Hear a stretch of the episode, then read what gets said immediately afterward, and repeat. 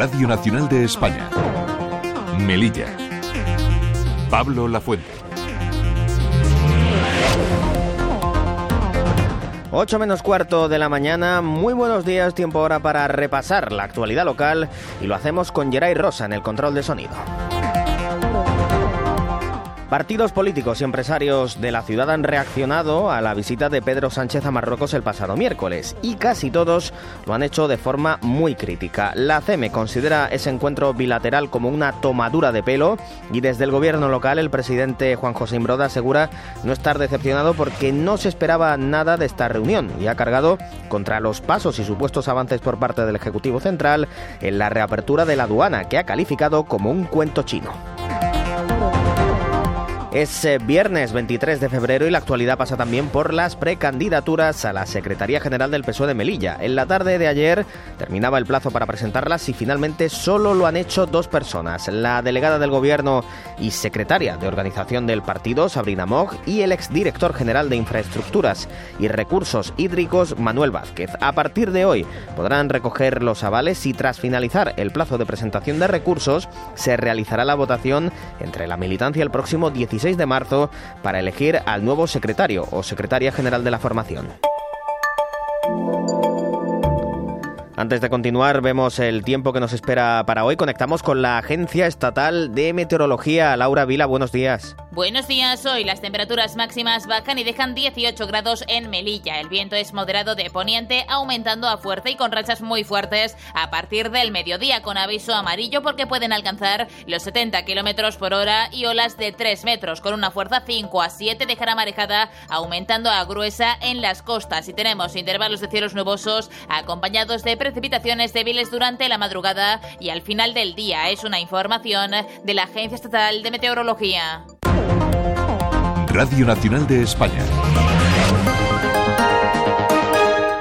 Se lo avanzábamos en portada. La jornada de este jueves nos ha dejado aquí en Melilla distintas reacciones a esa visita de Pedro Sánchez a Marruecos. Por parte del gobierno local, el presidente de la ciudad, Juan José Imbroda, asegura no estar decepcionado porque no se esperaba nada, dice, de esta reunión y señala que lo más importante ahora es cambiar el modelo económico para que Melilla salga adelante. Así que no esperaba nada y como no esperaba nada, no me ha decepcionado. O sea, no estoy decepcionado, no estoy disgustado, porque sabía lo que iba a pasar, no me ha sorprendido. ¿Qué hicimos nosotros ya? Ya eso lo tenemos interiorizado y asumido. Y, cada día la población, la sociedad melillense, sobre todo los sectores económicos, empresariales, etcétera, comercial, cada día ya lo tienen más subido o, o totalmente asumido. ¿Qué había que hacer? Pues cambiar el modelo económico de la ciudad. Pelear y romper el modelo tradicional, fácil, que habíamos tenido de esa frontera, de esa aduana, y había que cambiarlo. Imbroda ha criticado los pasos y supuestos avances por parte del gobierno en la reapertura de la aduana, que ha calificado como un cuento chino, porque durante decenas de años han pasado, ha dicho, millones de toneladas por las aduanas y no hacen falta más pruebas, dice el presidente, e insiste en que Marruecos no tiene interés en que Melilla prospere. Los grupos de la oposición también han reaccionado ante ese encuentro bilateral entre España y Marruecos. El Grupo Socialista echa la vista atrás y dice que cuando Pedro Sánchez comenzó su legislatura en 2010 las relaciones con Marruecos estaban rotas y acusa al Partido Popular como responsable de ello por falta de diálogo. Escuchamos a la secretaria general del PSOE de Melilla, Gloria Rojas. Cuando Pedro Sánchez llegó al gobierno, las relaciones con Marruecos estaban rotas, porque el Partido Popular, desde luego, no se caracteriza por la diplomacia ni por el diálogo. A la socialista le parece además imposible que el cierre de la aduana comercial en Melilla tenga relación directa con la llegada de Pedro Sánchez al gobierno. Además, Rojas valora positivamente el encuentro de este miércoles entre el presidente y el rey de Marruecos y está convencida de que el Partido Socialista tendrá la solución al bloqueo de la aduana comercial.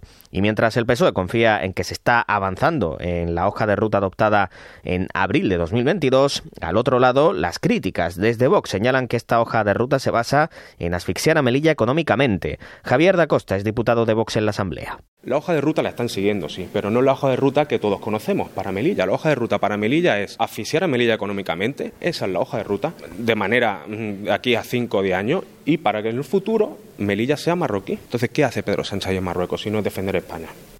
Y por parte del grupo mixto, las expectativas lamentan no se han cumplido.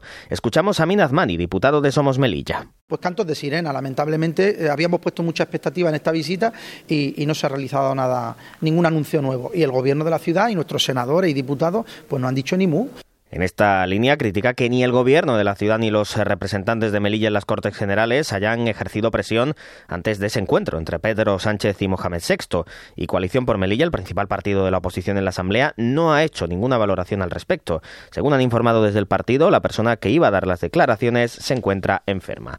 También ha habido reacciones por parte de la Confederación de Empresarios de Melilla, que considera la visita de Pedro Sánchez a Marruecos como una falta de respeto y una tomadura de pelo. En estos términos se ha expresado el presidente de la CEME, Enrique Alcoba, que en declaraciones a Radio Nacional ha criticado los nulos avances que ha habido en asuntos como la reapertura de la aduana comercial o la reciprocidad en el régimen de viajeros a través de la frontera de Benienzar. Pues más de lo mismo, ¿no? Sobre la hoja de ruta que se inició en abril del 2022, cerca ya de dos años, sigue todo igual con respecto a la normalización de la aduana de Ceuta y Melilla, incluido el régimen de viajeros, que España está preparado, ¿no? Según dice Marruecos, y Marruecos está preparando los, los preparativos para la aduana Parece que se olvida o se le han olvidado pues que lleva más de 60 años funcionando la aduana comercial desde Melilla con Marruecos, ¿no? Y el régimen de viajeros que estuvo también trabajando y funcionando en las dos direcciones. Bueno, pues nos sorprende que diga que se va a reunir un grupo de trabajo en breve, cuando se creó una comisión técnica hace, hace cinco años Alcoba califica la situación como una tomadura de pelo por parte del gobierno central. Pero es cierto que, bueno, totalmente decepcionado en el tema de lo que no afecta directamente a Ceuta y Melilla. Que a día de hoy mmm, siga diciendo lo mismo de hace dos años, en abril del 2022, esa hoja de ruta que estamos estudiando, que estamos trabajando, que estamos mejorando, hombre, pues ya una falta de respeto, una tomadura de pelo, en fin, cada uno lo puede interpretar como quiera, pero que no tiene ningún sentido, ninguna lógica de que se mantenga esta situación. Y cree que España hace muy poca presión a Marruecos para solucionar los problemas de las ciudades autónomas.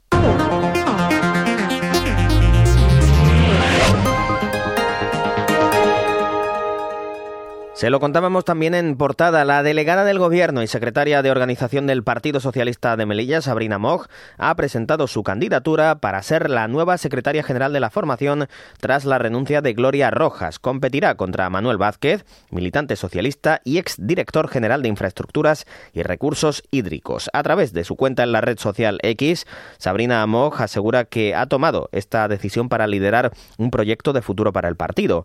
A partir de hoy, ambos candidatos, los dos únicos que se han presentado podrán recoger los avales y tras finalizar el plazo de presentación de recursos se realizará la votación entre la militancia el próximo 16 de marzo para elegir al nuevo secretario o secretaria general de la formación.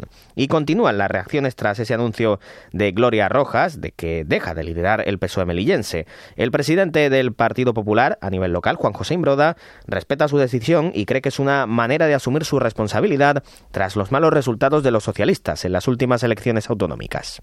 Los ciudadanos melillenses los que han dicho, chicos, esto no, no funciona, os tenéis que ir. No se asumen responsabilidad. A lo mejor ahora es una asunción de esa responsabilidad. Pero en cualquiera de las circunstancias, mire usted, es su camino, es su decisión, que haga lo que crea conveniente. Que haga lo que crea conveniente. Mi preocupación, y se lo he dicho antes, pasa por otros, por otros derroteros. Y desde el grupo mixto, por un lado, respetan la decisión de Rojas de abandonar la política, pero por otro, alertan de falta de transparencia en los procesos participativos del Partido Socialista.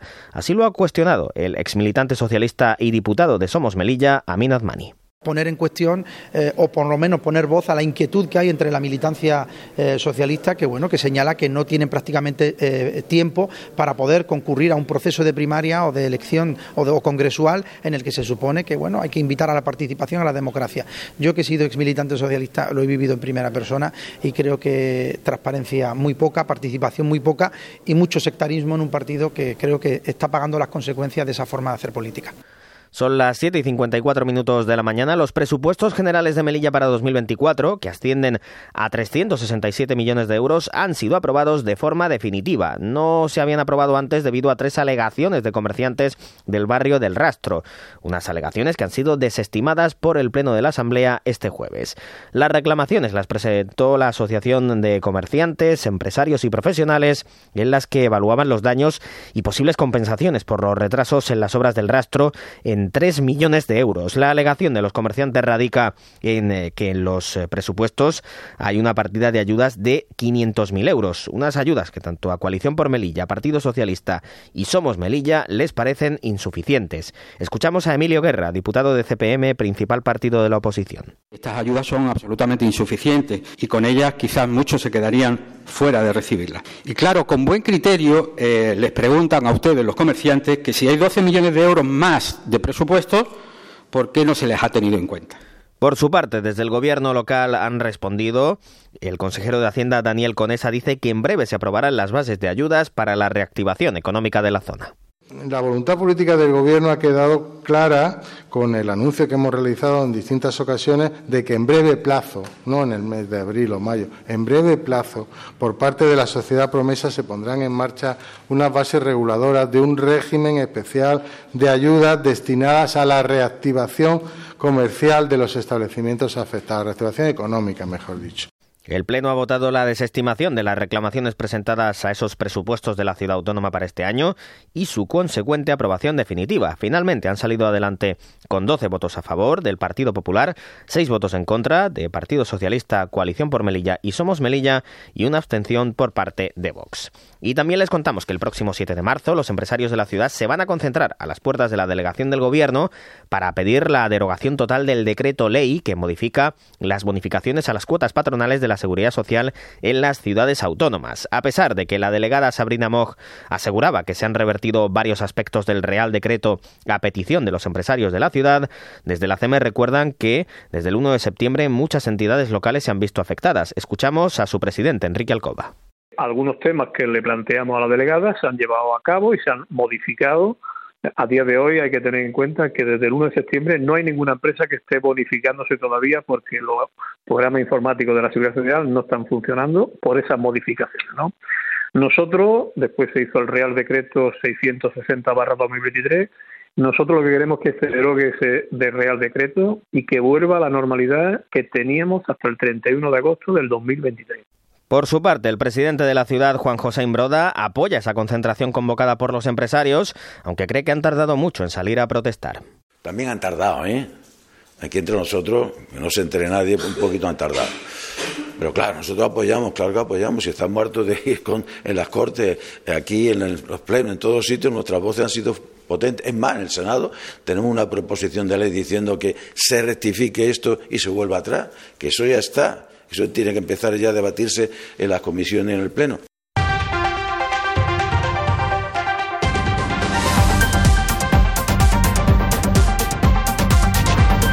Vamos ahora con el deporte. En fútbol, la Unión Deportiva Melilla juega este fin de semana en el campo del Córdoba. Los azulinos no pueden permitirse fallar en el nuevo Arcángel si quieren mantener sus opciones de permanencia.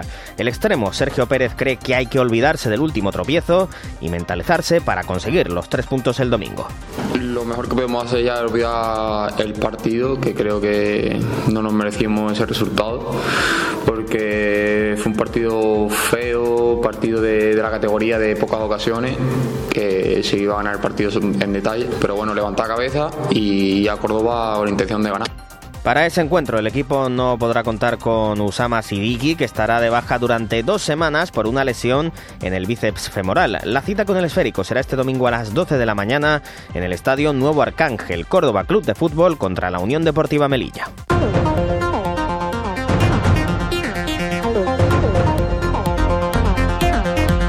Y a falta de un minuto para alcanzar las 8 de la mañana, hacemos un repaso por las portadas de la prensa local de este viernes 23 de febrero. El Melilla hoy titula PP, Vox y Somos Melilla se muestran críticos con el nulo resultado del viaje de Pedro Sánchez a Marruecos. La imagen es la de la desarticulación de un puesto de venta de drogas en la barriada de Ataque Seco. Y por su parte, el Faro destaca que entran en vigor los presupuestos de 2024 por un importe de 367 millones de euros. La foto en este caso es la del acto que celebraron ayer los De Melilla con motivo de su aniversario a las puertas del Palacio de la Asamblea. Es todo por el momento. Las noticias de Melilla regresan a partir de las 9 menos cuarto en Radio 5 Todo Noticias. Sigan informados en esta sintonía y en la web rtv.es.